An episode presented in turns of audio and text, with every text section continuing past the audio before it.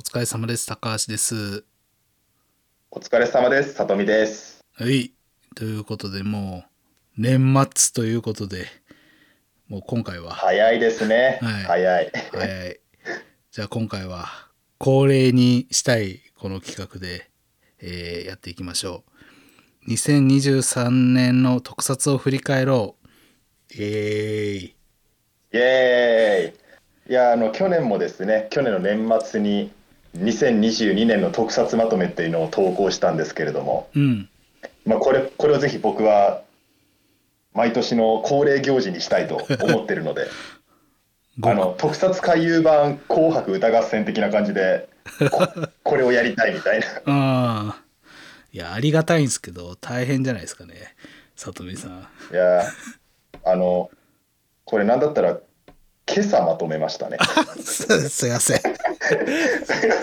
あいやいやあのまとめときますまとめときますって言っておきながら全然まとめてなくて もう昨日よ昨日、まあ、仕事が終わって軽く調べてで今朝パソコンで打ち出してなんかひょ自分の今手元に表として書いたんですけれども、まあ、それを読み上げていくという感じでやっていきます。よかったらですね皆さんあの2022年まとめの方も聞いてない方がいたらぜひ聞いてください、はい。あ聞いてた人ももう一回聞いてみてください。はい。とまあ宣伝したところで。はい。じゃあ早速いきましょうか、お願いします。えーまず去年の年末の作品からになるんですけれども2022年12月23日「えー仮面ライダーギーツデバイスムービーバトルロワイヤルが」えー公開されました。えー、はい。えー毎年恒例のまあ冬映画なんですけれども、えー今回はギーツとデバイスだけではなく、えー仮面ライダー龍騎から龍騎ナイト王者あと龍がですねうん。がオリキャスで共演しました、うん。でで年が明けて1月19日にはですねえ龍騎20周年記念え同窓会トークイベントというのも行われて、まあ、これはあの映像作品じゃないんですけれども、まあ、龍騎の出演者たちが、えー同窓会を開くというイベントがあってですね、まあ、2022年の最後から2023年の幕開けはまあ龍騎とともに盛り上がったなというイメージがありますうね。んさとみさん的には、あ見たんですよね、これは？あ見ましたどう、ざっくりどうでしたえーまあまあ、龍騎ベースだけで言うと。うん。まあ、正直、ちょっとあのりなんで龍騎たちがバトルロワイヤルに参加してたのかとか、あ龍騎っていうか、まあ、ナイトと王者と龍河がうん。バトルロワイヤルに参加してた経緯とかが、びっくりするくらい掘り下げられてないんですよ、この映画。あ、そうなんだ。あのはいもうあ高橋さんは見られてないですかね？そうですね、見てないですね。はい、あのまあネタバレにならない程度に言うと、まあ、ナイトが龍騎のことを助けたくてバトルロワイヤルに参加したんですけれども、うん。あのなんでそうなったのかが全くわからない、っうん、なるほどね。てっていうのがちょっと気にはなったんですが、うんただですね、まあ、龍騎メンバーってまあもう本当に人気なんですよもうん。熱いファン層がいるやつで。うんなのであのそこで先輩たちがあんまり目立ちすぎると、まあ、現役のですね技術やデバイスが霞んじゃうっていうのもあると思うので、確かに。まあ、あある意味これこれくらいでも正解なのかなうんなとは思いましたね、うん。なるほどね。まあ、シンプルにオリキャスが出てくれたのは嬉しかったです確かに。オリキャス出んのんちゃうんかみたいな予想言ってたような気がするな、そういえば。あのにあの2022年まとめの時は、うんあのまとめの時もちょっとタイトルを上げたんですけど、うん収録時点ではあ確か11月の頭にあ11月の末くらいに収録したんですよねうん。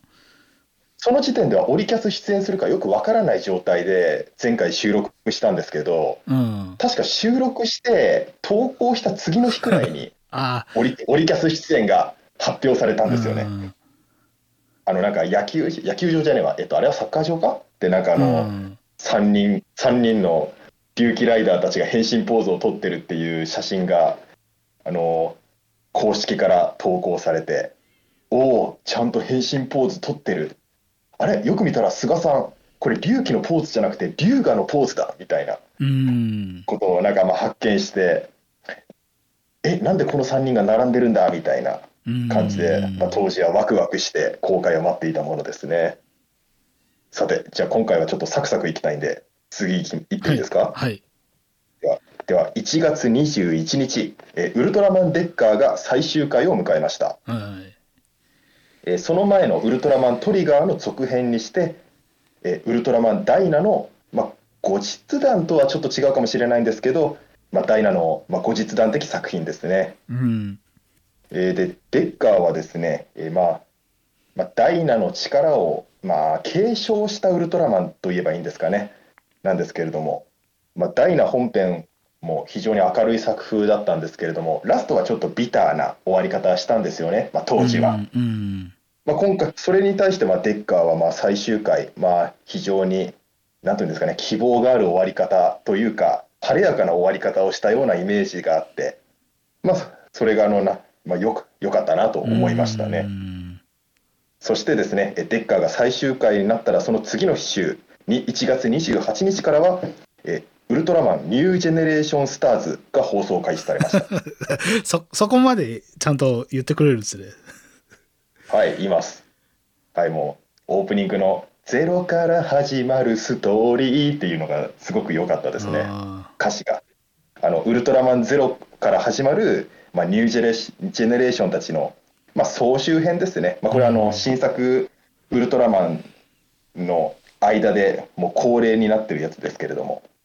あの冬に終わって次のウルトラマンが夏に始まるくらいの間の総集編としての枠の番組ですね。うん、えー、記憶を失ったまウルトラマンたちが絆の力で、えー、自分たちや仲間たちの記憶を取り戻していくという話なんですけれども、うん、まあ、その記憶を取り戻すという構成で、まあ、総集編として、うん、まあ、ニュージェネレーションの活躍が描かれるんですけれども、まあ、この話に関して言うと内容そのものというよりもやっぱりファンの期待が高まったのは次のウルトラマンって何なんだっていうところなんですよね。うん、このこの総集編というか、まあ、総集編的なやつっていつもあの次の夏から始まるその次のウルトラマンの番組のまあ伏線っていうか、まあ、の次はこんなんなんですよっていう要素が含まれるんですよ。うん、で、えー、当時はあ、まあ、この後紹介するんですけど、まあ、ウルトラマンブレイザーですね。ブレイザーの詳詳細が分かる前は、まあ、ニュージェネレーションティガのティガであるトリガー、そしてニュージェネレーションダイナであるデッカーときたんで、うん、次はガイアなんじゃないか、まあ、ニュージェネレーションガイアなんじゃないかっていう期待と、この先ほど言ったニュージェネレーションスターズでは、あの、まあ、ニュージェネレーションっていう、まあ、まあ、ウルトラマン銀河以降のウルトラマンたちが、まあ、重要になってるんで、うん、ひょっとしたらゼロが主役なんじゃないかとかあの、うん、ガイアをすっ飛ばしてニュージェネレーションになんか深く関わりがあるウルトラマンなんじゃないかとかいろいろ期待が高まっていた時期ですね。うん、しかし意外蓋を開けてみると、意外にもガイア要素とか、まあ、ニュージェネ要素がない新たな新たなウルトラマンが始まるわけですけれどもそれはまたこの後紹介します。はい、はいはい、では1月29日、えー「仮面ライダーアウトサイダーズ」エピソード1が公開されました。あまあ、その前からずっと続いてるあのゲンムズから続く長期シリーズなんですけれどもまあ、この後も3か月おきに新作が作られていきます。これこれも長いですねスパンが。これな意外と長いことやっとるよねこれ。長いんですよ これ。あの全然終えてないんですけど、えー、このエピソード1ではやっぱり何といっても王者サバイブが登場します。あ仮面ライダー王者のサバイブ隊ですね強化形態ですね20年越しに大人気の悪役ライダーである竜王者の新フォームが登場するという。うんまあ、やっぱり1月はやっぱり竜気熱で盛り上がりましたねと思います。では次行きましょう、はい、えー、2月になります。2月10日、デバイスフォワード仮面ライダーライブエビルデモンズ。はい、この時期もすっかりお決まりとなった、えーまあえー、当時放送してるやつの前の仮面ライダーシリーズの、まあ、V シネですね。うん、今回は、えー、仮面ライダーデモンズこと、えー、ヒロミのそっくりさん、まあ、そっくりというか、もう一人のヒロミが現れて、えー本物のヒロミが、まあ、逃避行に走るという、まあ、そんな話なんですけれども、えーそれぞれのライダーの新フォーム、えーインペリアルデモンズライブエビル・マーベラスああすみません。区切り方間違った、えーライブ、えーんライブ・マーベラスエビル・マーベラスが登場しますね。はい、ちょっと区切り区切り方が惜しかった。はい。そして、えー2月23日、えー先ほどのウルトラマンデッカーの劇場版、えー最終章旅立ちの彼方へが公開されました。うん今回はなん、えーウルトラマンディナスが登場するのが大きなポイントかなと思います。えー女性ウルトラマンなんですけれども、うんまあこのディナスのまあ珍しいというか初めての試みはこれまで女性ウルトラマンってウルトラウーマンって呼ばれてたんですよ。うん。ウルトラウーマンベス、ウルトラウーマングリージョとかですね。え今回はウルトラマンディナス、えウルトラマン名義の女性ウルトラマンが登場します。うん。そうやね。確まあかに、何？はい、なんでなんやろ。これ結構や、まあ、時代の変化なのかなと思いますね。あのなんてなんていうんですかね、まあ、あんま深追いするとちょっと小難しい話になっちゃうんですけど、うん。まあ、女性キャラの、えーまあ、社会進出とともにヒーローもなんかあの特に区別しないみたいなところがあるのかもしれないですね。うん。ひょっとしたらこの辺って、まあ、今回まとめてて思ったんですけど、まあ、今回のまあ最後の方に紹介すると思うんですが、えー今年出た仮面ライダーとも何か関わり関わりというかこの辺も関係してるのかなと思いますねその社会の変化みたいなのが。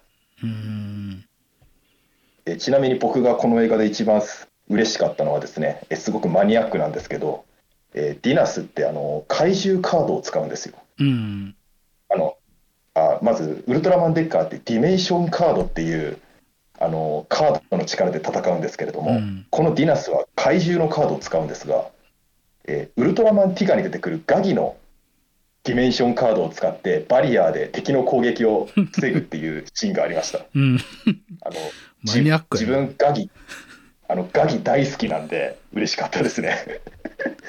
まあただただ僕がガギが好きっていう話です。ディナスのこの変身の変身前の人可愛いね結構可愛いんですよ。あんまなんかいないいない感じというか服装があこの人地球人じゃないんですよね。あそうなんや、せ設定では。うんはい。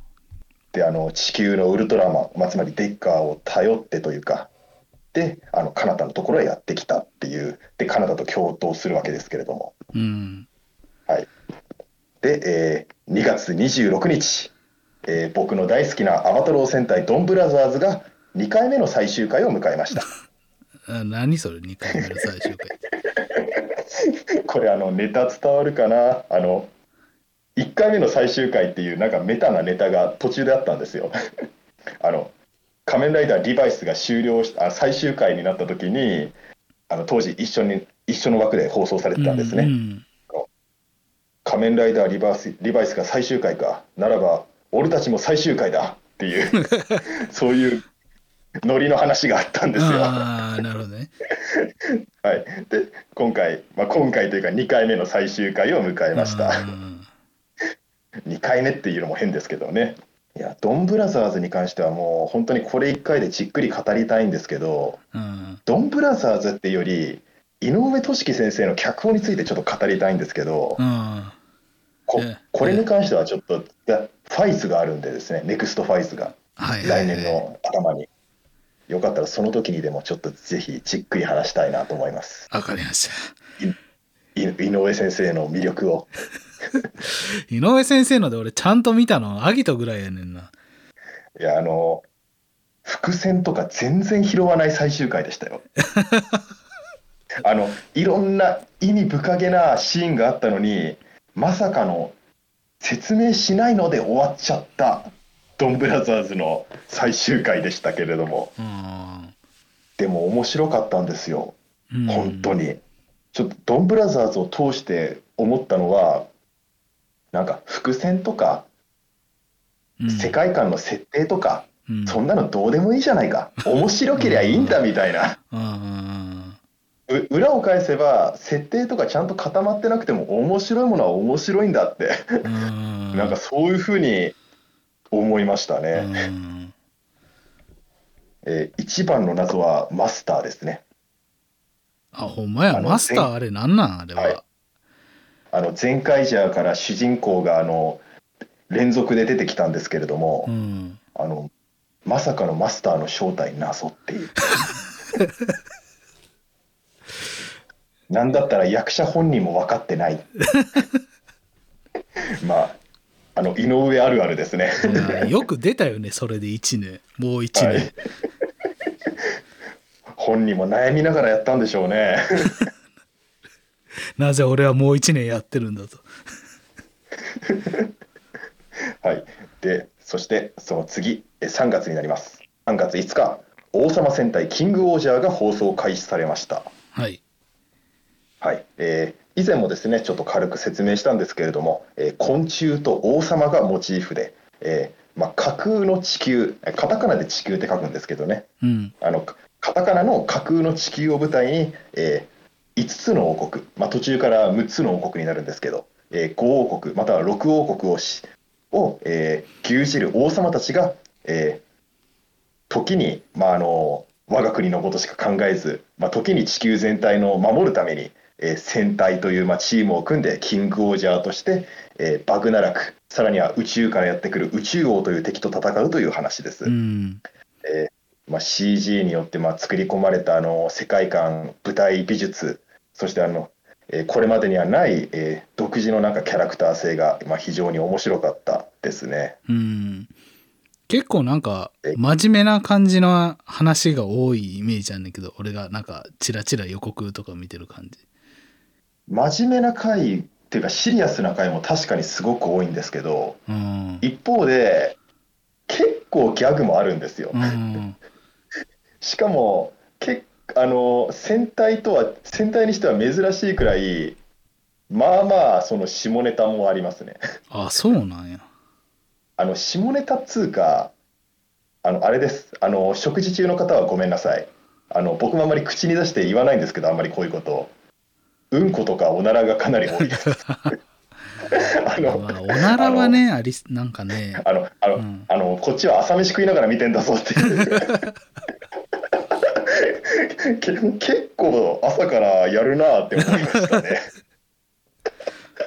結構多いんですよ、うんまあでも子供ってこういうの好きですからね、まあまあまあいいですよね なんかその辺をなんかシリアスな空気を緩和させてるのかなと思いますね。うんはい。そして3月18日、え今年の上半期の一番の話題作はこれと言っていいかと思います。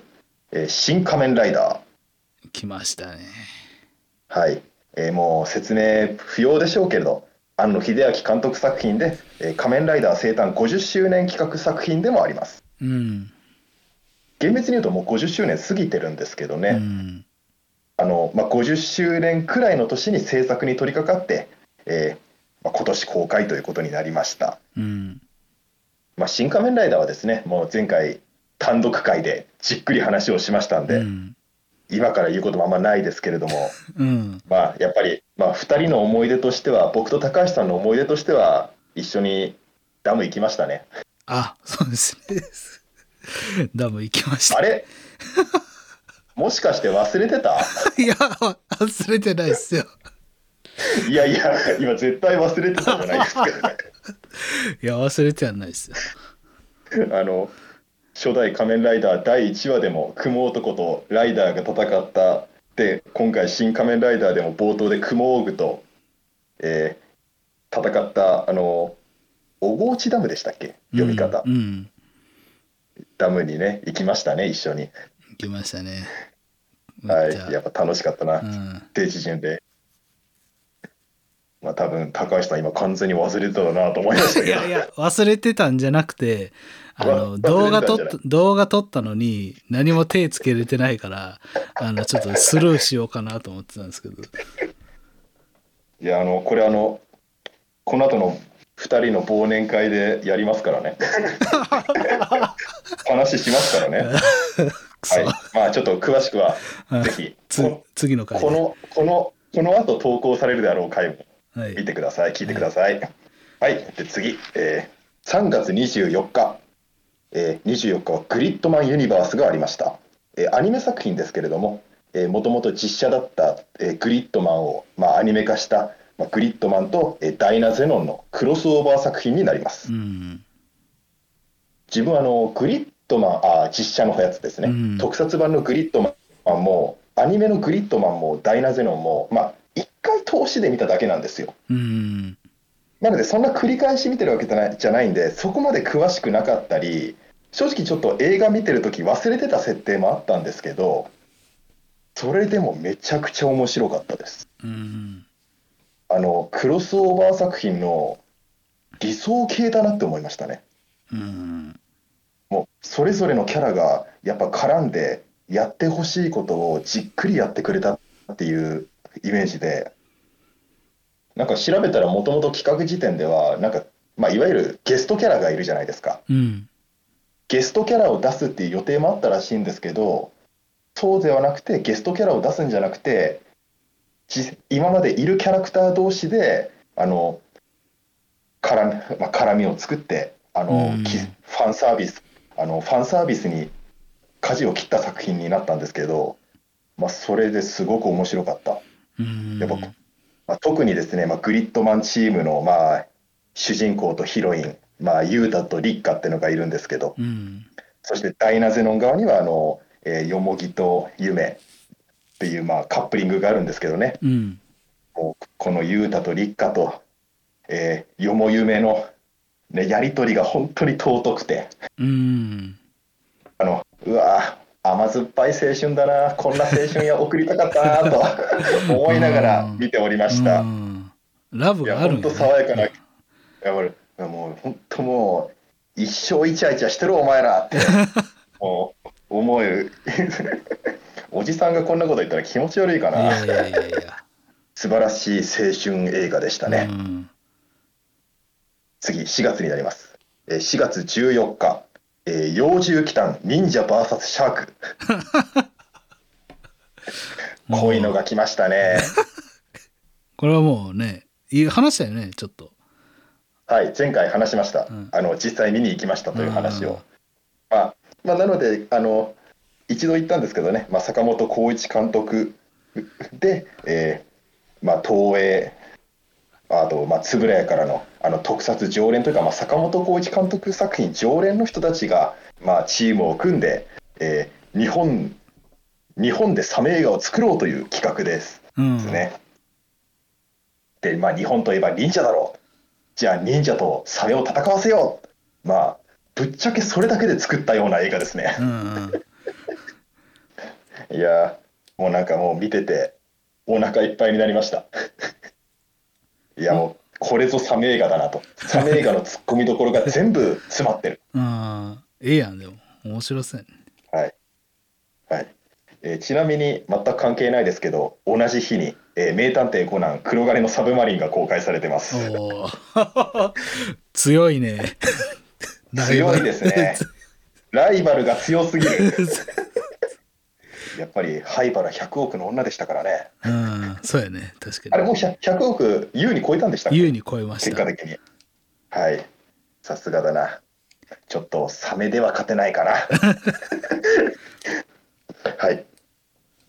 しかしですね、サメの開始、サメの、まあ、サメの戦いは終わらないです。まさかえ4月26日、えブラックデーモン絶対絶命 という映画もあります。知らんかった。あの、あの石油基地にです、あのアメリカの映画なんですけど、これは。うん。あの、あの潰れた石油基地に、まあ、サメが襲撃してくるっていう映画なんですけれども、このサメですね、オカルト系なんですよ。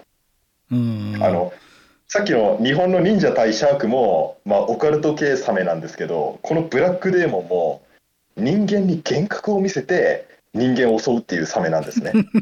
うん。ついてこれてますか？いや、ついて、ついてはこれでますけど、まあ、一応。あのあのサメ体制がない人はなんじゃそりゃって思うかもしれないですけど、まあ、僕もなんじゃこりゃって思いながら見てましたね。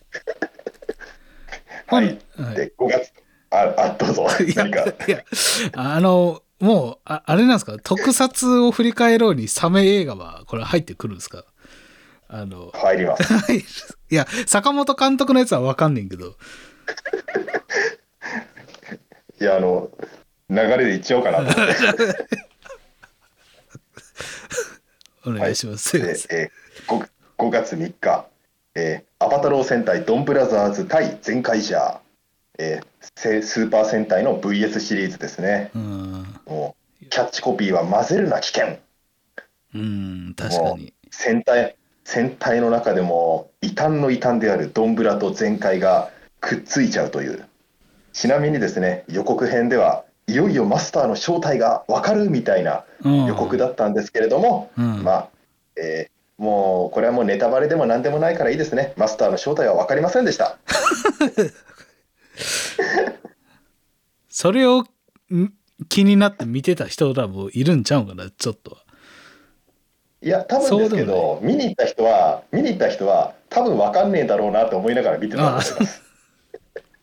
あの安心のドンブラクオリティでしたね、うん。どうせわかんねえだろっていう。前回ジャーはですねあの柏餅王に支配された世界で、えーみんなが柏餅中毒になってしまうんですけれども、えー、前回ジャーが、えー裏柏餅、まあ、闇柏餅を、えー社会の裏側から流通流通させて柏餅中毒になった人々を柏餅柏餅王の支配から、えー解放するという話です。まあ、な何を言ってるかわからないかもしれませんがそういう映画です。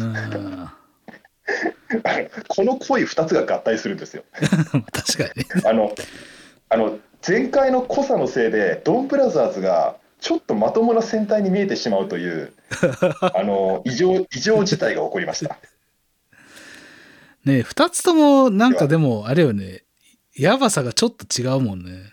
えーそうなんですよ。えー前回者はなんていうんですかねスタッフみんなが頭のおかしいものを作ろうとあの、うん。やってうん。ドンブラザーズはどちらかというと井上先生お一人の力で変な方向になってったような、うんそんな感じですかねなるほど。なんか不思議な魔力がある作品でしたね2つとも、うんはいそして5月7日、えーセンティカ F8ABA6 ジサリスが放送開始、いやごめん全然知らんわ。なんやこれ。えーこれは仮面ライダーディケードでおなじみの、えー井上正弘さんの自主制作企画ですあれか。はい、えー、ずいぶん前から企画されてたピンクの特撮を作るという、まあ、企画があったんですけれども、はいはいそれが発展して「えー、自差率」という作品になりましたうん。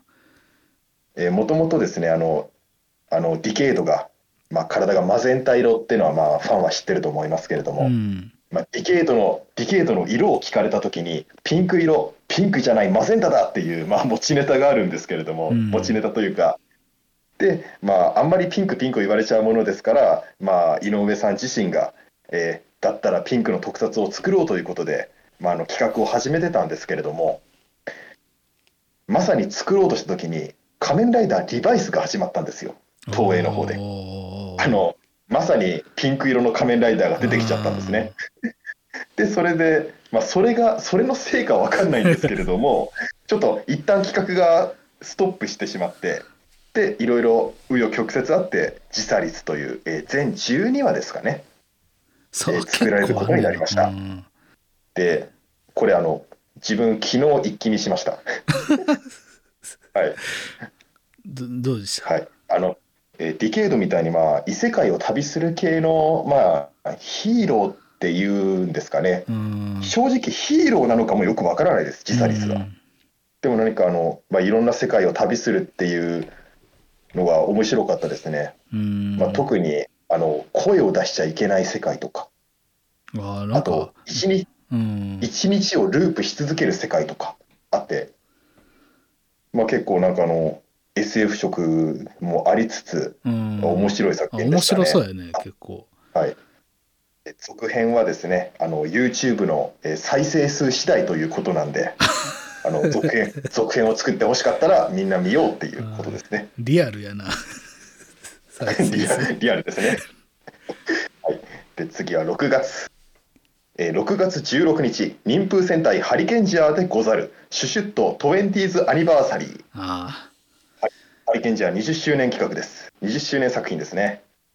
えー大江戸ハリケーンレッドというハリケーンレッドのまあ新フォームが登場して江戸時代を舞台にしてる話ですうんこれあの10周年の時もですね、うんあのハリケーンジャー作品があったんですけれどもまあまあ当時の戦いから10年経ったあの、まあ、ハリケーンジャーとゴーライジャーの物語なんですけど、うんまあ、今回は江戸時代の話ということになってて最初はあなるほどご先祖様たちが変身するってことなのかなって、まあ、それが伝説のハリケーンジャーの元になるのかなと思ってたら途中まで思ってたんですけどあのそこに現代からハリケーンジャーが駆けつけてくるんですよ。うんあそう来るかとちょっと思いましたね。うんその点がちょっとびっくりしましたね。はい。で、まあ、忍者つながりってわけじゃないんでしょうけど、6月18日、えー仮面ライダータイクーンミー、えー、ミートゥー、えー仮面ライダー忍びうんが公開されました。まあ、忍者つながりなんですかね、そういうわけじゃないと思うんですけど、えー仮面ライダーギーツの、まあ、2号ライダーであるタイクーン、まあ、タイクーンのあの基本形態があの忍者忍者なので、まあ、うん忍者つながりで、えー仮面ライダージオウの時に登場した仮面ライダー忍び、えーおよび、えー仮面ライダー風魔やとかあの剣山とかですね過去の忍者ライダーが登場します。そして、えーゼクロスもオリキャスで登場してくれます、うんそうですよ。それですよ。はい。何気に昭和に出て平成出て令和出てるのってゼクロスと藤岡弘だけなんじゃない？確かに、え 確かにゼクロス、そうですね、あの言語を3つまたいでるんですね、すごいですね。あんな回数少ないのにちゃっかり言語をまたいでるのはすごい。あのやっぱ変身の時のやっぱドスの効いた声がすごかったですね。いやでも嬉しかったねやっぱ。はい。やっぱりお元気な姿で出てくれてありがたいですね。うん嬉しいですね。はい。そして7月8日、ウルトラマンブレイザーが放送開始ああ来ました。です。はい。えー先ほど、えーニュージェネレーションスターズの時も言いましたけれども、えー当時は、えーまあ、始まる前はですね、やっぱりガイアなんじゃないかとか、まあ、それともひょっとしてニュージェネとか大怪獣バトルが絡んでくるんじゃないかとか、まあ、いろいろファンは考察妄想してたんですけれども、まあ、実際にはですね、えー過去シリーズとの流れをあえて断ち切ったような作風と、えーうん。まあ、展開がなされたウルトラマンでした。う。ん。えーミリタリー要素が強めでで過去作ウルトラマンの共演とかもないという、うん。まあ、ここ近年では非常に珍しい構成で話が作られました、うん。そして、えー年明け。年明け残りあと2話ですかね。もうすぐ最終回になります、ああ。はい。えーブレイザーはですねコミュニケーションをテーマにした作品でもあってこれもですねと最近では珍しくブレイザーが人間の言葉を喋らないんですよ。うん。なのであの変身者のゲントとも意思疎通がうまくいかないっていうシーンがあったりとかして、でウルトラマンと人間がお互い何を考えてるかわからないっていう関係性も何気にこれは初めてじゃないですかねうん。昭和から数えてもですうね、ん。確かにその本人じゃないというかウルトラマンと人間変身する人が別人でコミュニケーションがうまくいかないのはあんまないね確かに。やっぱりテレパシーとかで何かしら声かけてくるじゃないですか、ウルトラマンの方が、うん。そういう描写が一切ないんですよ、うんだから時に疑心暗鬼になるみたいなうん関係性もあって、これが面白かったですうね。んあそして、えー変身者が隊長っていうのもやっぱり特筆するべきことですね。そうですね確かにああそれだあと新規怪獣がものすごく多かった。うんそうよねこれもはいあの過去作のスーツの使い回し使い回しって言い方すみませんちょっと良くないですね。あの過去作の人気怪獣が登板っていうのが今まで多かったんですけれども、うん。今回は極力新怪獣を登場。うんで過去の怪獣も出てくるんですけどそれのスーツも新しく作ってるんですよほとんど、あそうなんや。はい、あのガラモンとかガバドン A とかも出てきたんですけれども、うん。そのスーツも新たに作ってますかあそうなんや。ら、はい、そう考えるとすごいな、ウルトラの歴史が変わったなと思いますね。うん、確かに。はい。では、えー次は7月23日、えーえー先ほどのアウトサイダーズの続きになるんですけれども、えーアウトサイダーズで仮面ライダー全員が登場したのがまず大きなポイントですね。うんで、変身者が中村雄一さん、うん。えーしかも桜井優斗役で変身します。ゼロノスで、電王の。はい。まあ、僕すいません。アウトサイダーズ見てないんですけれども、アウトサイダーズ俺。俺見たんやけど、なんか、終わんのかな、ちゃんとっていうのはちょっと不安にはなるかな。あの、展開自体がずっと長いですからね。うん、毎回のそのあのサプライズはええねんけど大丈夫なんかなっていうのはちょっと思っちゃうかな、あの、風呂敷畳めるのかみたいなことですよね。まあ、そこじゃないんかもしれんけど、まあでも作ってくれるだけで、えーそして7月28日、えー王様戦隊キングオージャーアドベンチャーヘブンと仮面ライダーギーツ4人のエースと黒狐の、えー劇劇場作品が公開されました。はいはい。えーギーツ、え4人のエースと黒狐に関しては、あ前回単独会で今年の夏に語りましたんで、投稿しましたんでう、んえーただキングオージャーの映画に関してはあまり言ってなかったので、ちょっとこちらを言いたいと言いたいんですけれども、うん。あの、キングオージャーはやっぱテレビシリーズも CG すごいんですけど、映画の CG がさらにすごかった。うん。もうめちゃくちゃ美しくて、あの、あの、まあ、黄泉の国というか、まあ、死後の世界が舞台なんですけど、ハーガワーカっていうですね、その死後の世界の描写が美しくて、もう、あれを見るために2回見に行ったと言ってもいいほど見に行きましたね。うんはい。で、あと出演者に関しては、えーやっぱり特撮ファンとしては、雛形あき子さんが登場したのがポイントかなと思いますね。うんあのご存知、えー仮面ライダーギャレン天野浩生さんの奥様ですけれども、うんまあ、本来はですね あのその取り上げ方じゃなくて女優としても活躍されてるんですけどやっぱり天野さんの奥さんというイメージが強い方ですようね。んで当時は天野さんはキングオージャーには関係なかったんですけれども、うん。なんか勝手に勝手にというかあの天野さんがですねキングオージャーの劇場版まであと何日っていうふうにあのツイッターであの告知したりしてなんか勝手に天野浩生さんがなんかトレンド入りするとかいう 珍事もありましたね。ご本人出てないのに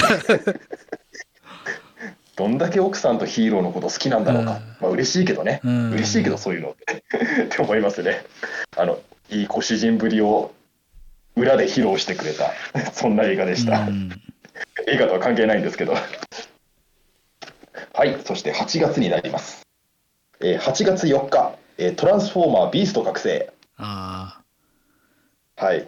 いやーこれもですねまああげまあの前回夏に少し言いましたけれども吹き替え版、まあ、日本の吹き替え版の見どころはやっぱり、えーかつて日本でテレビ放送された「トランスフォーマービーストウォーズの」あの声優陣が登場してくれるということではないですかね。ーうんただどちらかというと本編よりも本編に出てないあの千葉茂さんとかあうんの関係ない方々の直視映像とかの方がファンの間では盛り上がったんじゃないかなと思いますね。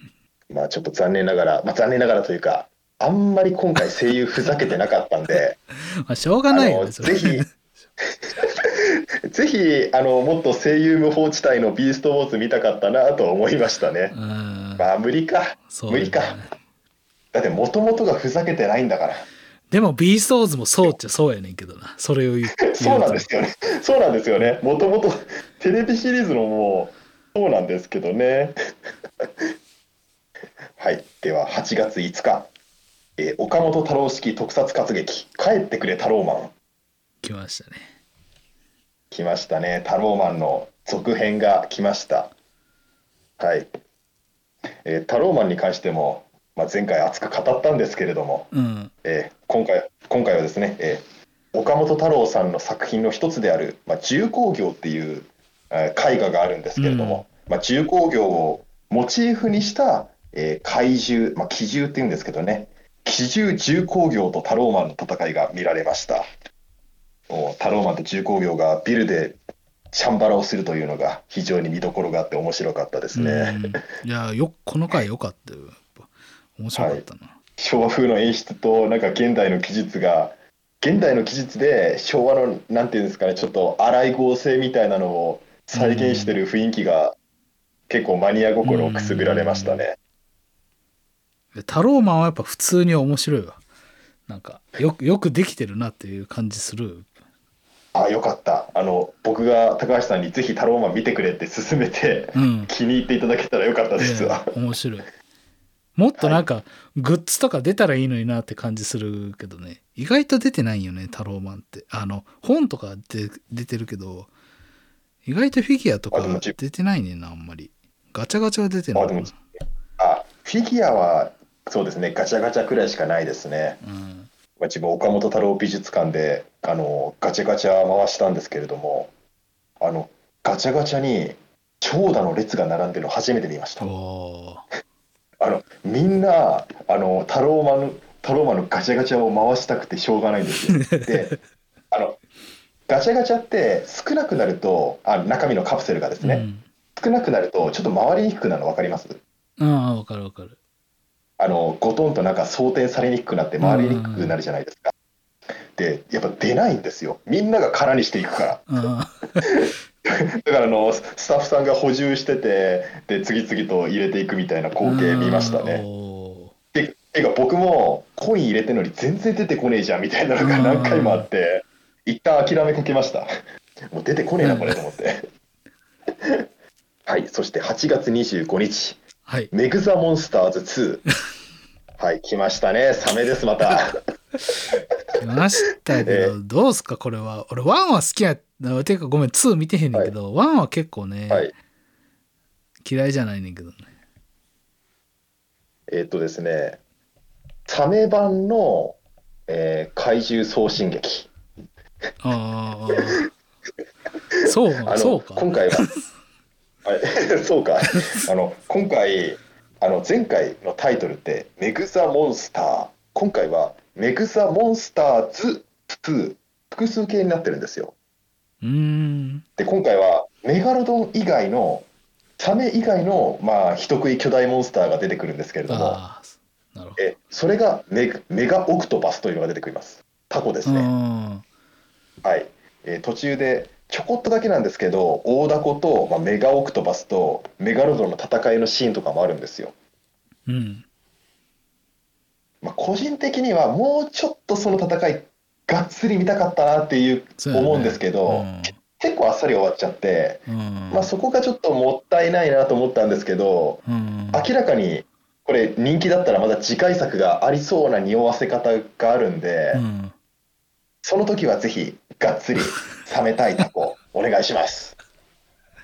お願いしますってここで言ったところで なんですけどただですねちょっとこのメガオクトパスに関してはちょっと一つ僕どうしても言いたいことがあってはいあの高橋さんは見られてないんですけれど、うん見て見られてないということなんですけどタコがですねうんあの、まあ、人間をその腕で捕まえるんですよ。うんうんで人間が簡単に脱出できちゃったんですよ。あのうん。あのすいません。これは僕がただタコが好きというだけの話なんですけどうん。タコの吸盤ってめちゃくちゃ強力で普通のタコに引っ張られても人間の肌に思いっきり後って食いつくくらい強力なはずなんですよ本う来ん。だから大ダコのあんだけ巨大なタコの吸盤に捕まったら本来は服とか皮膚がもっと破けてもおかしくないんですよ。うん。でもそれを無傷で生還してしまってちょっとこの映画タコのことを舐めてるなと思いましたね。あのタコのことを舐めてるってどんな感想だよって思うかもしれないですけど僕はどうしても気になってしまった。いやいやいやそこはでも気になるんちゃうんかな。はいちょっとまあそこが気になっちゃったんですけどね。あと僕ジェイソン・ステイサムのセリフで好きなのがあるんですけど、うん。まあ、ステイサムのセリフというよりあの吹き替え版の山路さんのセリフで好きなのがあるんですけど、あのいいか問題は一つずつだっていうのがあるんですよね。うん。あの問題あのハプニングが起こった時に問題は一つずつ解決しようっていうセリフなんですけど、うんあの僕僕はそのセリフいいセリフだなと思ってちょっと仕事でドタバタがある時はこのセリフを思い出しながら 問題は一つずつだって心の中で思いながらちょっと仕事を片付けてましたね。ああいいや。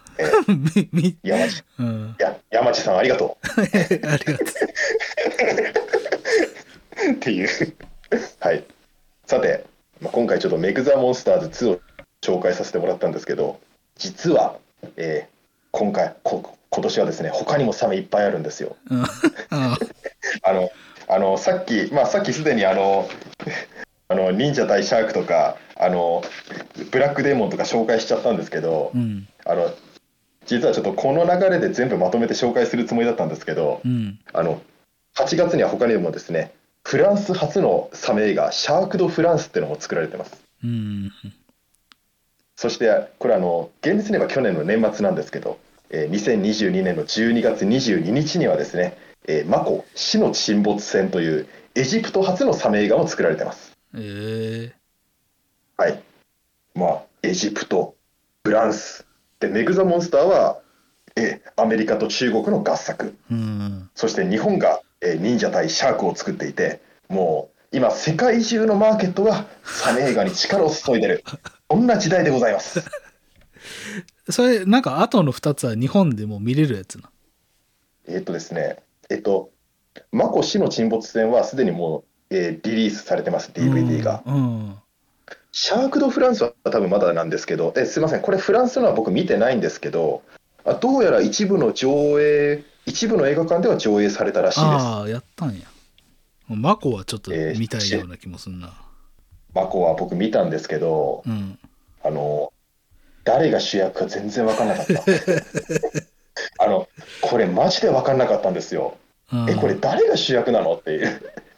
あの、エジプト初のサメ映画っていうより、そもそもエジプトの映画っていうのを初めて僕は見たんで、うん。あの、あのあひょっとしたらこれがエジプトの映画の作り方なのかなっていうふうには思ったんですけど、うん。ちょっとそれは何とも分からないです、うん。この映画が単純にそういうものなのかもしれないですし、うん本当これ誰が主役？みたいな。そんな分かりちょっと分かりにくい構成でしたね。よくあの見る時間あるんだよこういうの。いやあのなんだかんだ見てるんですよね。であのそして実はですね今年の最初あの1月の映画としてウルトあ1月ウルトラマンデッカー最終回から始まったんですけどうん。実はその前にあの今年2023年の最初これってのいうことでちょっとあえて言わなかったんですけどうん。1月20日には「キラーカブトガニ」っていう映画がありました。あのカブトガニのモンスターパニック映画ですね、あえーちなみにこのキラーカブトガニのキャッチコピーが「ための時代は終わった。ー でもカブトガニちょっと嫌やな襲ってくんの。なんか。見た目あんま好きじゃないんだよな俺」あの僕カブトガニは好きなんですよ。カブトガニそのものは、うん。ただこの映画グロかった。うん。あのマジあのマジでちょっと悪趣味なくらいグロかったんですよ、ちょっと正直あんま好きじゃないです。あただただ巨大化したカブトガニが着ぐるみで作られてるのは結構ツボでしたね。あ ちょっとポイントはそこは。あいやただですねこれ見せ方が分かってないなと思いましたね。あのいやもいやこれもっとスタッフ日本のデストロイヤーやレギオンを研究しろって。もっともっと見せ方はある。ちょっとその見せ方だと安っぽく見えるって ちょっと思いながら見てました。あ まあちょっと何様だよって思いますけどね。我ながら。はい。というわけであのサメの時代は終わったというキャッチコピーがつくくらいなんで今はまさにサメの時代が来てるということですね。そうですね。まあ多分高橋さんは高橋さんはあのそんな時代が来た覚えはないと思ってるかもしれないですけど。いやはまはまってらっしゃるなと思いながら。はい、はい、それではまあ日本の作品に戻りましょはい。う8月27日「仮面ライダーギーツ」最終回はい。いやギーツは最初から最後まで面白かったです本当に、うん。で、こまあ、ギーツはですねあの仮面ライダー同士の戦い、まあ、バあのデザイアグランプリというのがに、まあ、デザイアグランプリという、まあ、ゲームに参加するライダーたち、まあ、ライダーがそのゲームの参加者というプレイヤーという扱いなんですけれどもそのライダーたちがあの戦い合って、えーまあ、勝者となればデザグラあーであですみません間違えた。デザ神という、まあ、神様という、まあ、ポジションの力を得て自分の理想の世界を作り上げる。その自分の理想の世界を叶えるためにライダー同士が戦うという作品なんですけれどもうん。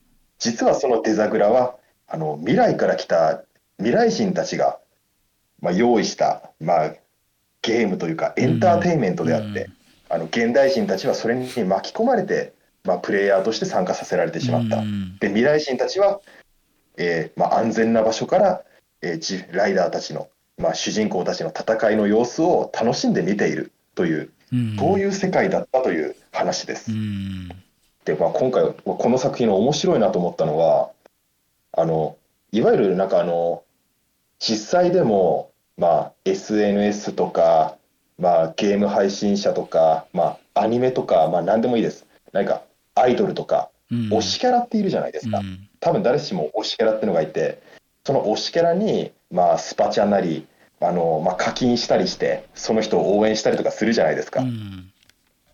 で途中からそういうあの仮面ライ自分の推しライダーを応援するサポーターっていうのも出てきてそのまあ、まあ、スパチャっていうかまあ現代風の言い方をするとスパチャであの強化アイテム自分の推しのライダーに強化アイテムを与えてもっと強くなれとか応援するサポーターとかが出てくるんですよ。うん。しかし中には自分の推しキャラだったライダーが、まあ、自分の意に反する行動をとってしまって一転してアンチになるとかうん。そういうのもありましたね。なんかそういうなんか推しキャラへのまあ課金だとか、まあ、アンチ行為だとかなんかそういうのが現代の SNS 文化とかなんかそういうのともぴったり符合していて、うん。まさに現代この時代にふさわしい作風だなっていうふうに思いましたね。うん。あとはもう一つ世界を作り変えるって言ったんですけど、うん。デザ神が世界を自由に作り変えられるんですね。うん。なんかこの辺はあの僕都市伝説とかも結構好きなんでなんか世界5分前仮説ってわかります？わからん。あのこの世界は5分前に作られたと仮定してその説を誰も翻すことはできないっていう考え方なんですよ。うん。あの今僕たちが今生活してるじゃないですか、うんでまあまあ僕たちは今年まあ 30, 30ちょっとの年齢ですけどだから当然30年間は少なくとも生きてる記憶はあるんですけどうん。実はそうじゃなくてついこの前5分前とかにこの世界は作られてて作られてるプログラムの世界でうん。自分たちはその記憶をただ持ってるだけなんだっていうそういう仮説があるんですね。ひょっとしたらこの「仮面ライダーギーツ」まあデザデザイアグランプリのたびに世界が作り変えられるっていう世界なんで、うん。あのそういうなんか都市伝説的な見方もあるのかなとか、あとはこの世界はプログラムでなんかそれを見てる監視されてる人たちがいるとか、なんかそういうのもよくあるんですよ、うん。都市伝説では。なんかそういったものもなんか物語の根底にはあるような気がして。うん。なんかそういうなんかい今の流行りをうまくなんか落とし込んでるなって思いましたね。それが面白かったです。はい、では9月1日、えー、爆竜戦隊アバレンジャーの、えー許されざる暴れ、えーアバレンジャーの20周年記念が作られました。うんうん今年あのハリケンジャーとアバレンジャーの20周年企画が2つあるんですよ。そうやね。うん。えどっちがずれてんだ、まあ、どっちかがすみません。ちょっとずれてるんですけどどっハリちがどっちかケンジャーがずれてんじゃない？ハリケンジャーがずれてんのか。龍騎と一緒の年やから多分そうやじゃない？ああそうですね、うん。そっか。ちょっとお遅れたんですかね、うん。えーこっちはすみません。ちょっと自分見れてないんですけれども、えー新しい、まあ、トリノイド怪人の、えーなんだっけな、えーアバレンアバレン月光っていうのが出てきます、うん。えーあのアバレンジャーのトリノイドって怪人がいるんですけどなんか3つの要素を言葉遊び的に組み合わせてて暴れとレンゲ花ですね。うん。レンゲと月光。月光ってヤモリだっけ？あのが合体してる怪人が出てきます、うん。はい。ちょっとこれは見れてないんでちょっと見れるようになったらまあ見ようかなと思ってます、すいません。これこれに関しては以上ですそしてえー9月3日えーか高橋さんが今ハマってます「仮面ライダーガッチャード」が放送開始。はい、いや高橋さんがハマってるということで、えー錬金術とケミーカードで戦う令和ライダー第5作目です。うん。えーまあ、久々に、まあ、久々といっても、まあ、01もバッタでしたからね、まあ、そう考えると久々でもないんですけど、まあ、バッタモチーフの,、えーの仮面ライダーそしてしかし戦うのはあの錬金術で戦うという、うん。えー作風なんですけれども、うん。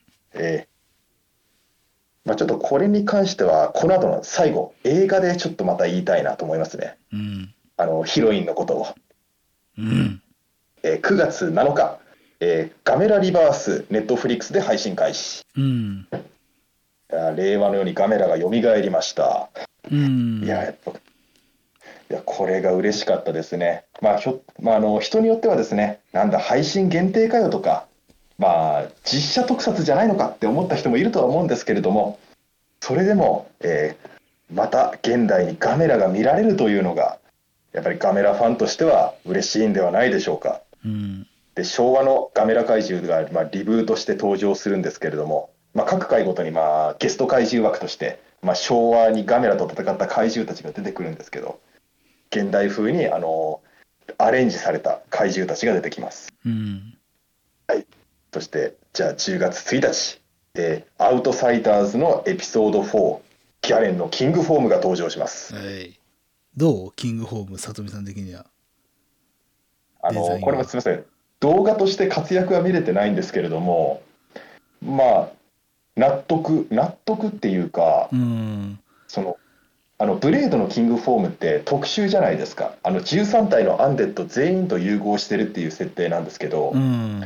本来それはあのアンデッドとの融合するその突出がありすぎる剣崎が変身するからできてしまった、まあ、エラーみたいなものでうん。本来はあの1体のアンデッドというか、まあ、カテゴリーキング1体と構成するっていうのが、うん。まあ、融合するっていうのがキングフォームの本来のあり方でで、まあ、ギャレンキングフォームはあなるほなるほどその1体のアンデッドと融合すればこうなるのかっていう。うん。まあ、そのキングフォームとしての正解を出してくれたようなうん。デザインなのでう、ん。まあ納得だなと思いましたね。そうやね。俺もあの SIC のギャレンのキングホーム買っちゃったわ、おお、か 買っちゃいました。SI、はい、ついでにあの、えー、もうぜひ、ギャレンの、はい。あのギャレンじゃないわ。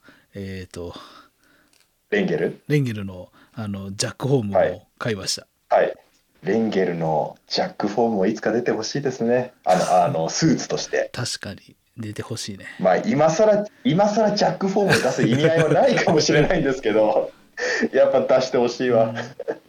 あの、映画で一人だけフロートっていうのはネタにされてますからね、レンゲルは。いやあれはあれフューでいいジョンジャーク、フュージョンジャーク、フロートって。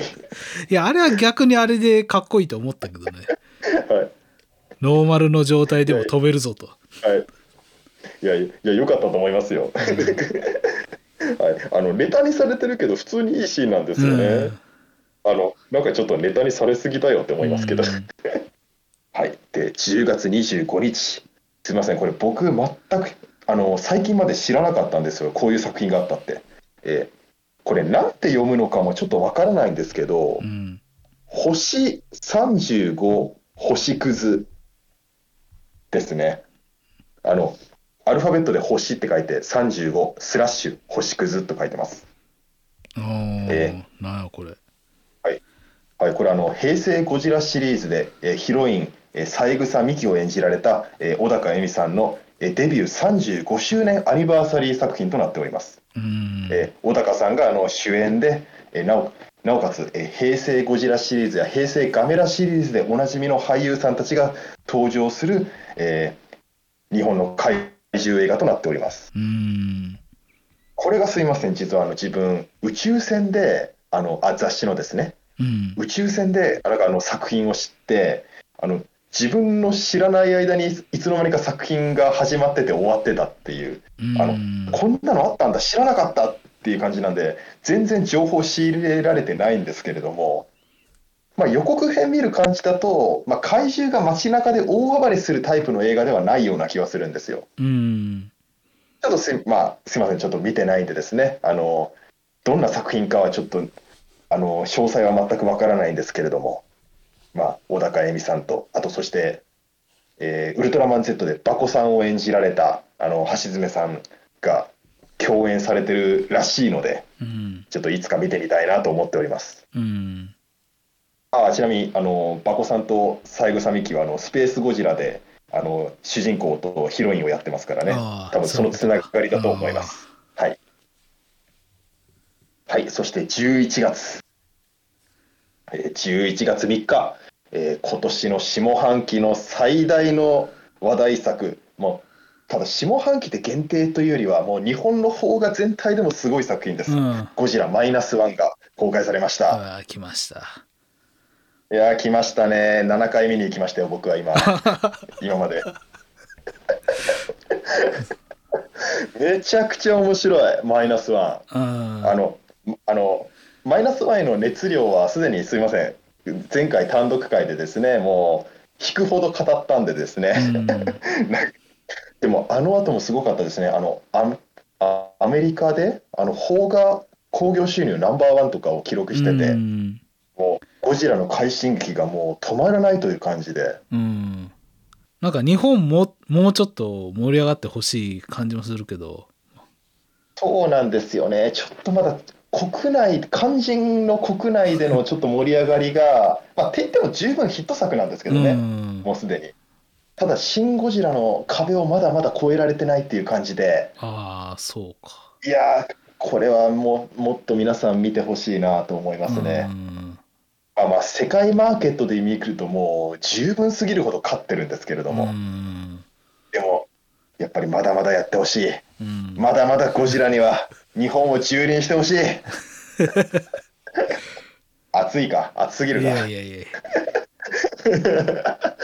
いやもう7回見たって言ったじゃないですうか、ん。あの5回目くらいでさすがに飽きるかなと思ったんですけど全然そんなことない。うん。もうまだ見れる。うん。もうとにかく劇場で見れるうちに見に行ってやろうと思ったんですけど、あの観客がいなくなるまで上映続けますっていう東宝も宣言してるらしいんで、あこれはちょっといつまでもやってほしいなと思いますね。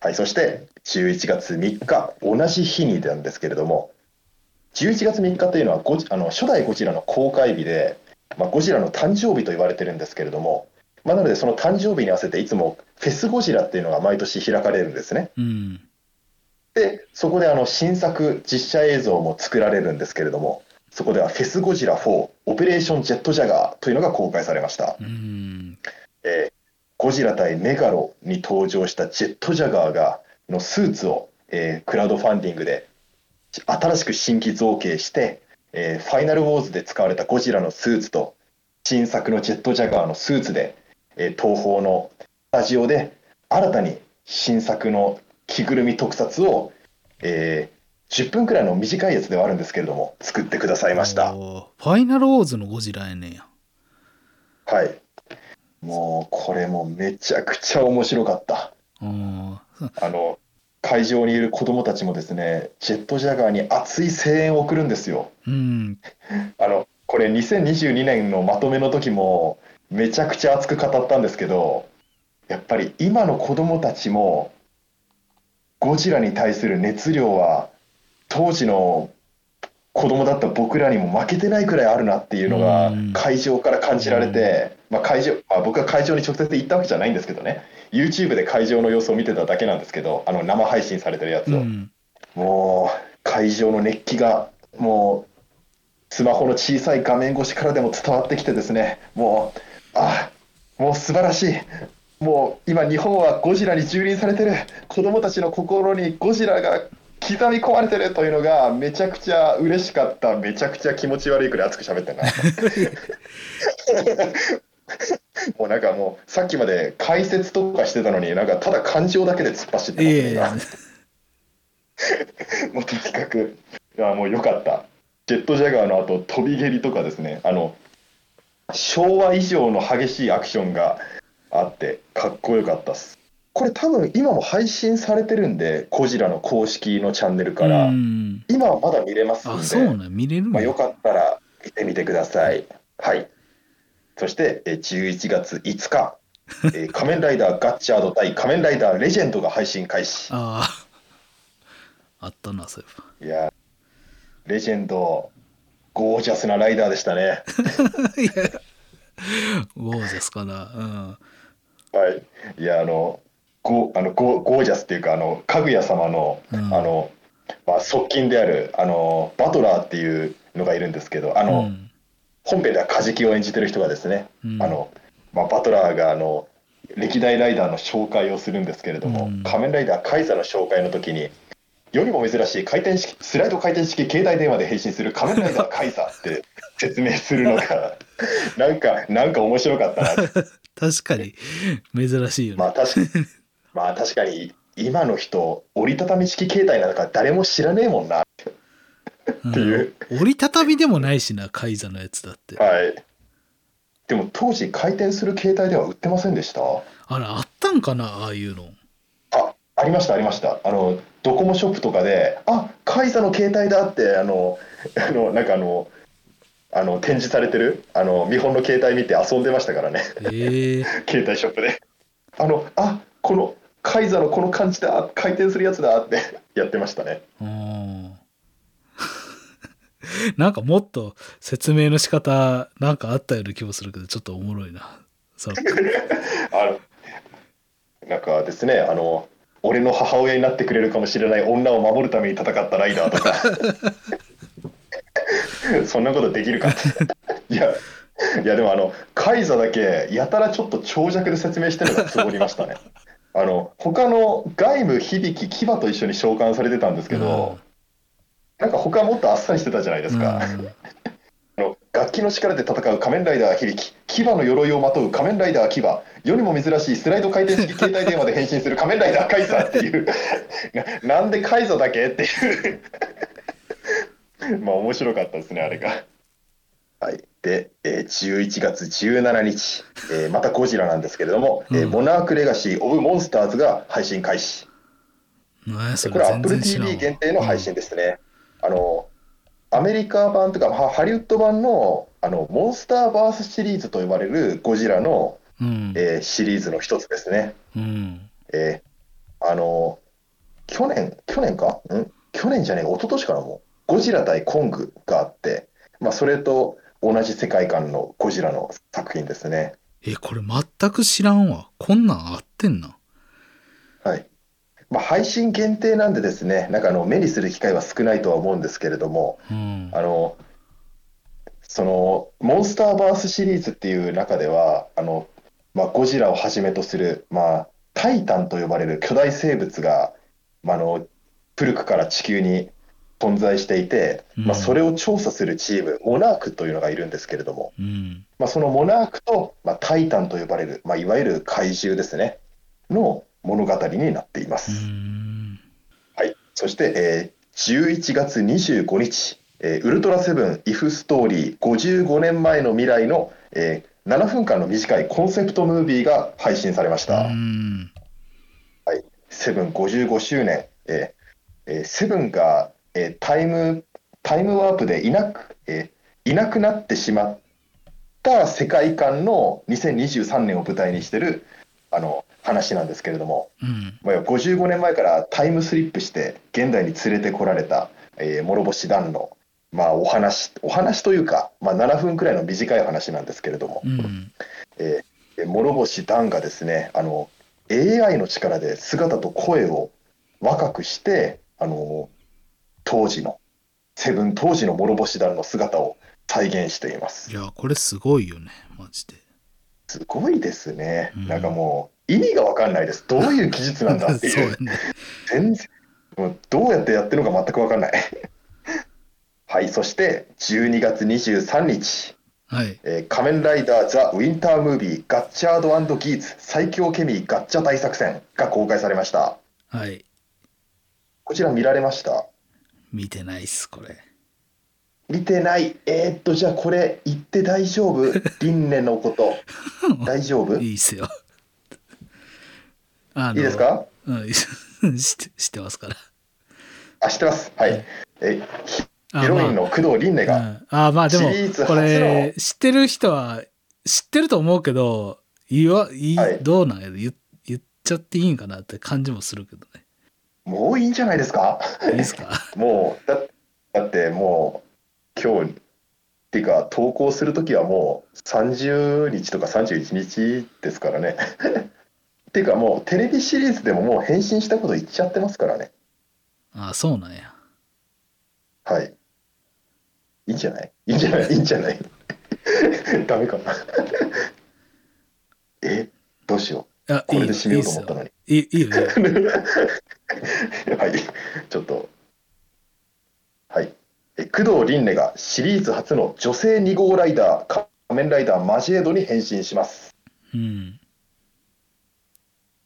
はい。あの、ついにヒロインが女性が2号ライダーになるという、初シリーズ初の試みですね。うんこれまでにも女性ライダーはいっぱいいたんですけれどもう、ん。2号ライダーというのはいなかった。うん。これが、あの、先ほど、あの、ウルトラマンディナスの時にも言いましたけれども、なんていうんですかね、あの、女性をが前面に出てくるその時代になったなっていうふうに思いますうね。ん。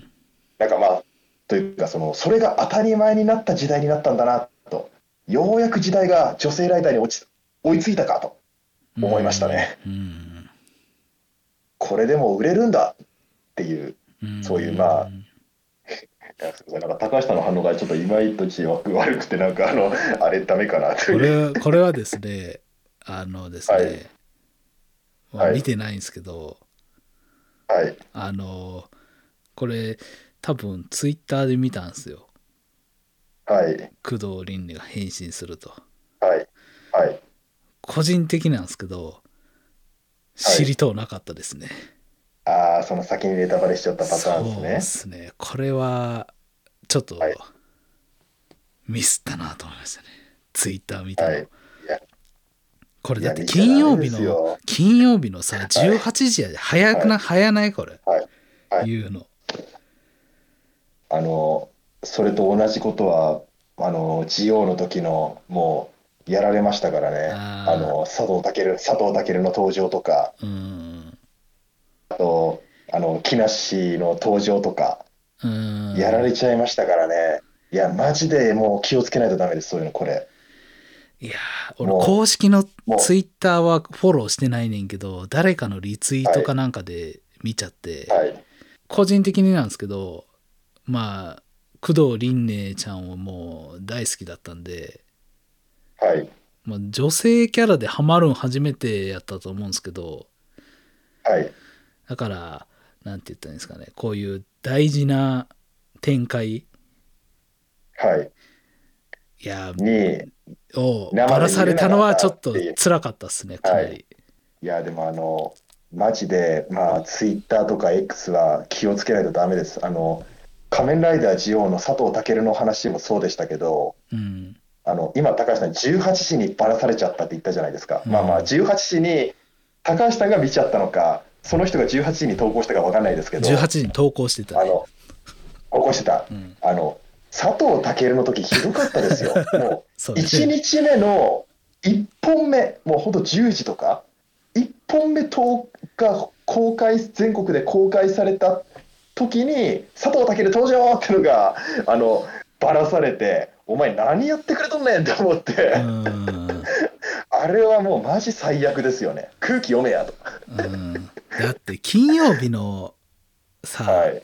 まあ休みの人もいるけど大体金曜日は働いてるやん、もうちょっと我慢できんかったんかいとは思ったけどねいやいやいや、もうあの、もう、やっぱ今の時代ダメですよ。もう金曜日、もう朝1本目で、もう喋りたいって人はいっぱいいるんですから、やっぱダメです、そこはもう。いやそれはええねあのそれはいいねんけど、はい公式が言うなよって思ったんよね、はい。い、やーマジでだから俺もう今ガッチャードっていうあのキーワードでツイッター表示せえへんようにしたもんはい。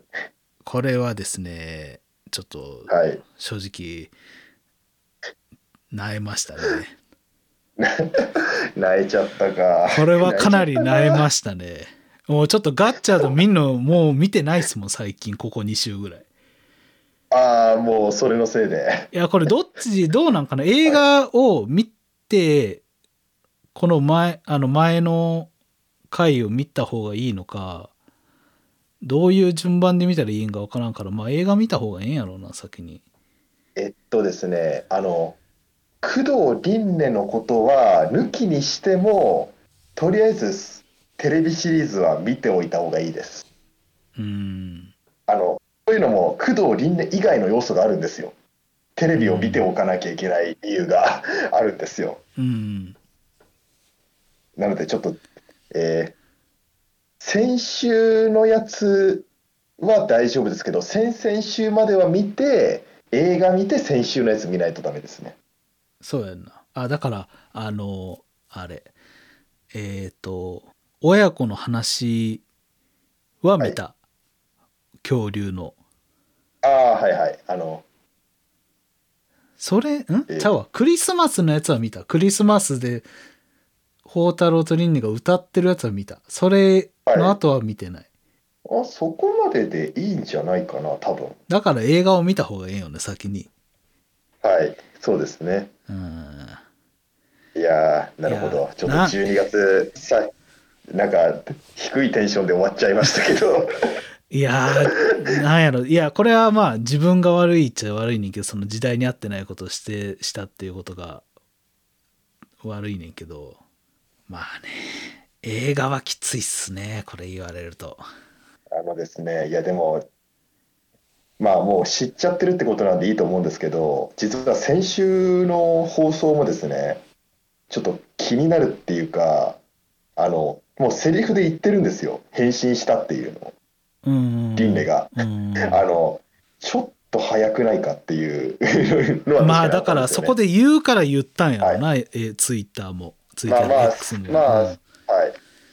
いやーでもこれはまあ難しいですね、本当に。だって、宣伝する側としては、やっぱそりゃ宣伝の情報を早く流したいわけですからね。いやしかもあそんな展開すると思ってなかったんよ。冬映画で。はい。見に行きますうわーちょっとそっか。いやあの僕的にはなんか、りんねちゃんおめでとうみたいな気分で やりたかったんですけど、なんか高橋さんがちょっと思いのがダメージが受けてしまってて。え知ってた？知ってて見に行った？佐々木さんはいや、あの、ぶっちゃけ僕ももう知ってましたね。ああの、あ、変身するんやって。あのまあでも、その、高橋さんほどのダメージは受けてなかったですけど、っていうか、あの、というかその、もう見た瞬間、その情報を知ってしまった瞬間に諦めがついたというか、あの、あ、もうこれはマジで1本目に見に行けっていうことなんだなっていう。あうん1本目で見なかった人は知らんっていうことなんやなって思いながら見てましたね。そこはでもなんやろいやネタバレを気にしないっていう人もいると思うんやけどはい。いやネタバレ気にする人に合わせてほしいなとは思うけどねそこは、はい。まあまあでもちょっとまあちょっと、あのすっきりしましたわはい。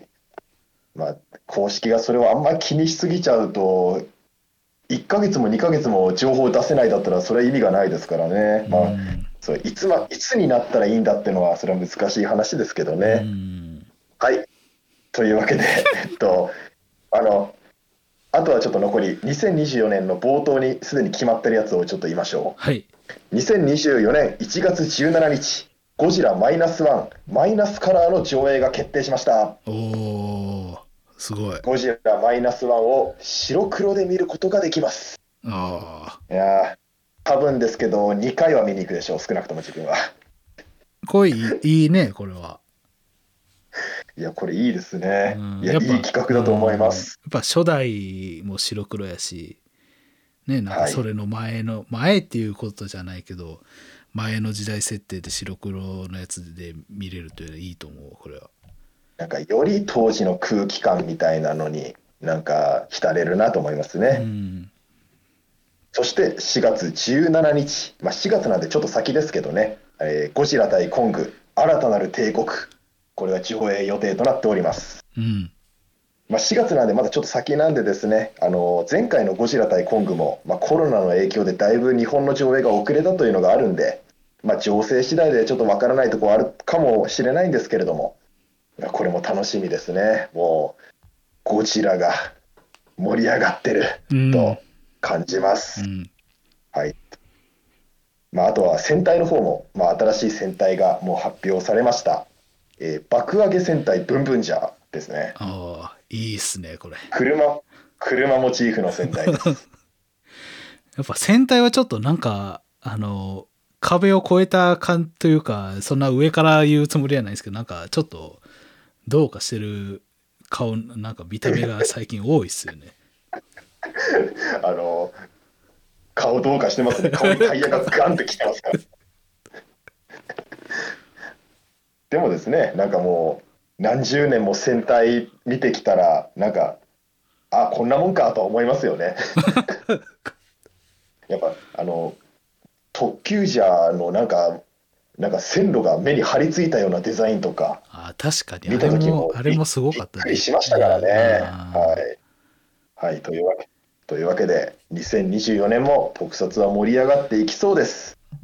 えーというわけで、えー2023年の特撮まとめ、長くなりましたけれども、ちょっと待った。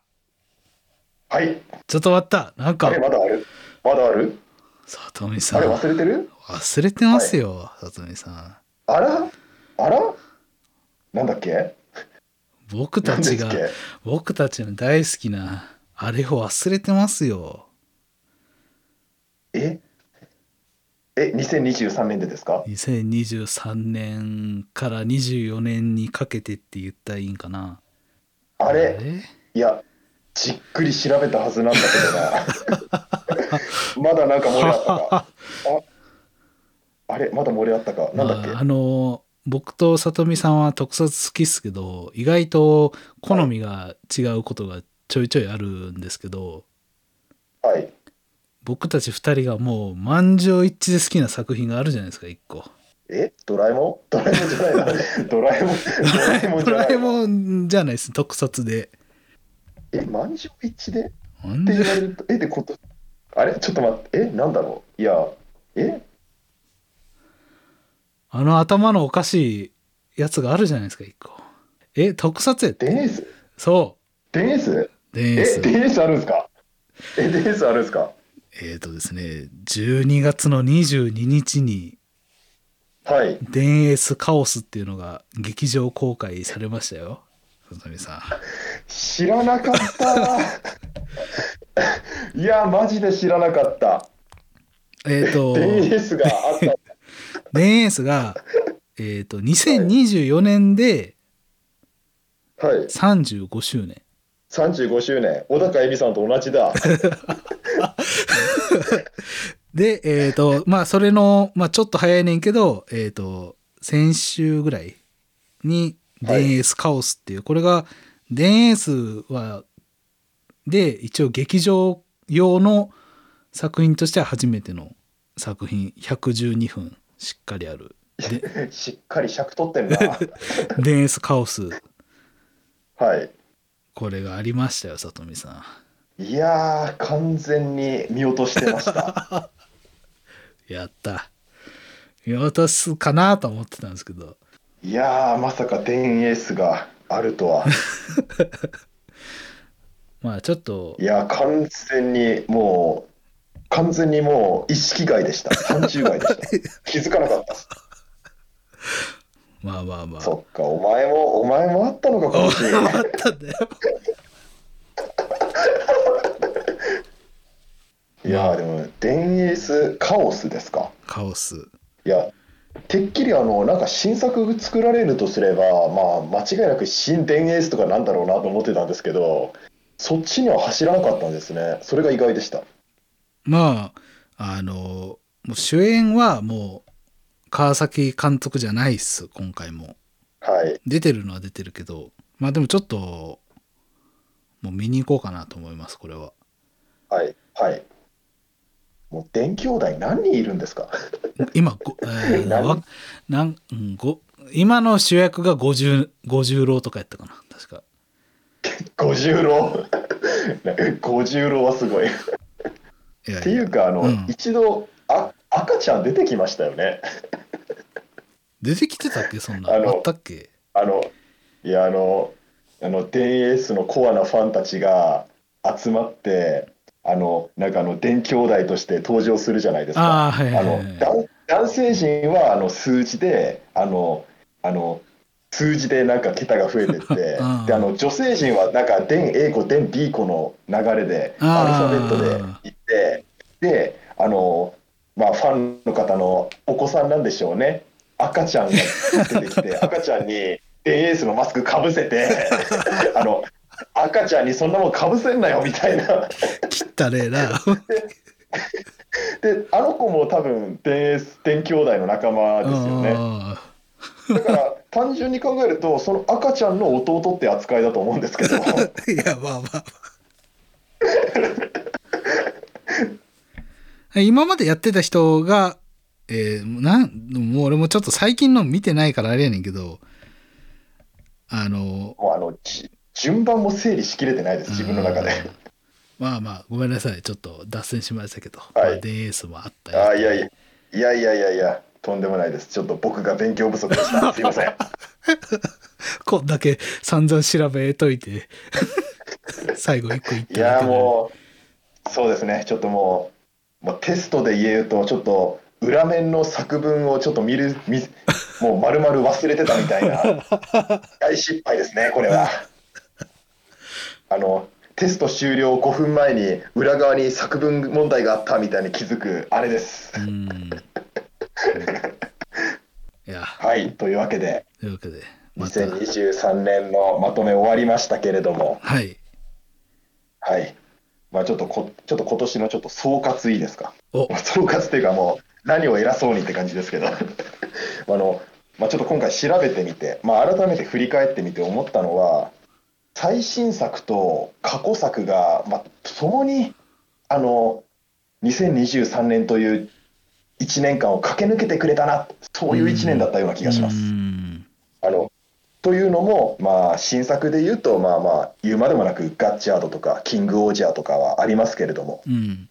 まあ、さらに言うと、えーまあ、僕らの思い出の中の作品っていうんですかね、まあ、ゴジラマイナスワンは思い出というよりは、まあ、新作側に入るような気はするんですけど、うん。まあ、それでも昭和の初代ゴジラの、まあ、リブートというか、初代ゴジラの生まれ変わりみたいな作品でもありますし、で他にも東映作品で言えば、えーアバアバレンジャーとか、ハリケンジャーとか、まあ、あとは、まあ、個人ですけど、個人の話ですけど、天野浩生さんとかうん。の話題が尽きなかったりとか、そういうふうにあの過去の思い出の中のヒーローも盛り上がってくれた、あ最初はあの今年の1年は龍騎から始まったっても言いましたけども、うん。まあ、龍騎、ファイズ、ブレードあたりが盛り上げてくれたような気もしますし、まあ、懐かしい戦隊の新作も作られたりしましたし、であとはあのウルトラマンブレイザーは、まあ、先ほど言ったように、まあ、過去のニュージェネウルトラマンと共演をしないという作風だったんですけれども、まあ、それもまたなんか、まあ、いわばまあ新作が新作単独の力でなんか突き抜けてくれたなっていう感じもするんですよね。いやーすごいブレイザーやっぱりはうん。はい、あのやっぱり今年ってあの、まあ、今年に限らずなんですけどここ最近の話なんですけど春映画ってなくなったじゃないですか、いつの間にか東映の。うんライダーの。うん。はい、あのなんかそれまでの戦隊やライダーが大集合するみたいなうん。タイプ、そういうのはなかったんですよ今年って。うん。うん。であの、まあブレイザーはブレイザーだけで、まあ、ニュージェネレーションとのゲスト出演はなかったりとか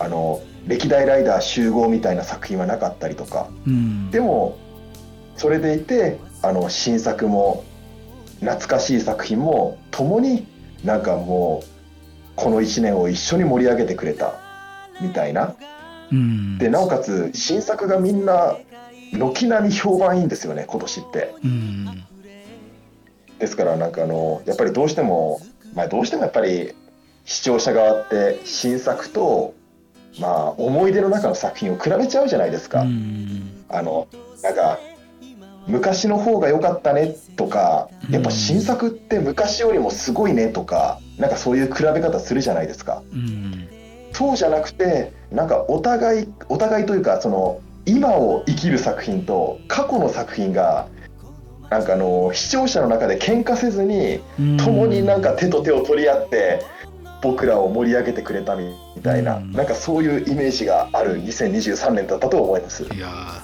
そうやねはい、うんいや暑かったですね今年も。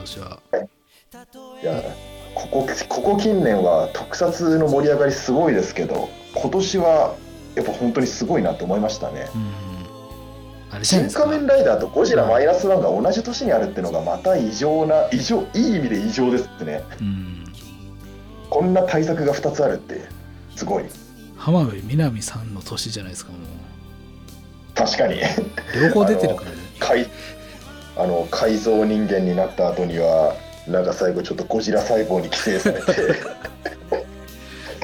なんかあのあの大変な1年でしたね。お疲れ様でした。両方出てるのはすごいわ。しかも両方広いんで。ごい。うん。はい、こんな感じでいいですか？はい、というわけで。はいはい。長長くなりましたがやっぱり長くなりましたが。長くなった。あの2023年のあの振り返りはじゃあ30分ぐらいでって言ってましたけど。もうがっつり2時間ぐらい撮ってますからねも マジか。う、うん。あれ？なんかなんか早く行ったつもりなんだけどな。おかしいな、うん。いや早く言ってたよ。結構。はい。作品自体が多かったのかな。あひょっとしたら。あとひょっとしたらサメが余計だったかもしれない。ー いや俺今ちょっと言おうかなと思ったけどちょっとあの失礼やから今黙ったけど。はいあの サメも頑張ってください。はい。ではということで、えーありがとうございました。はい。本当はコカインベアも言おうと思ったんですよ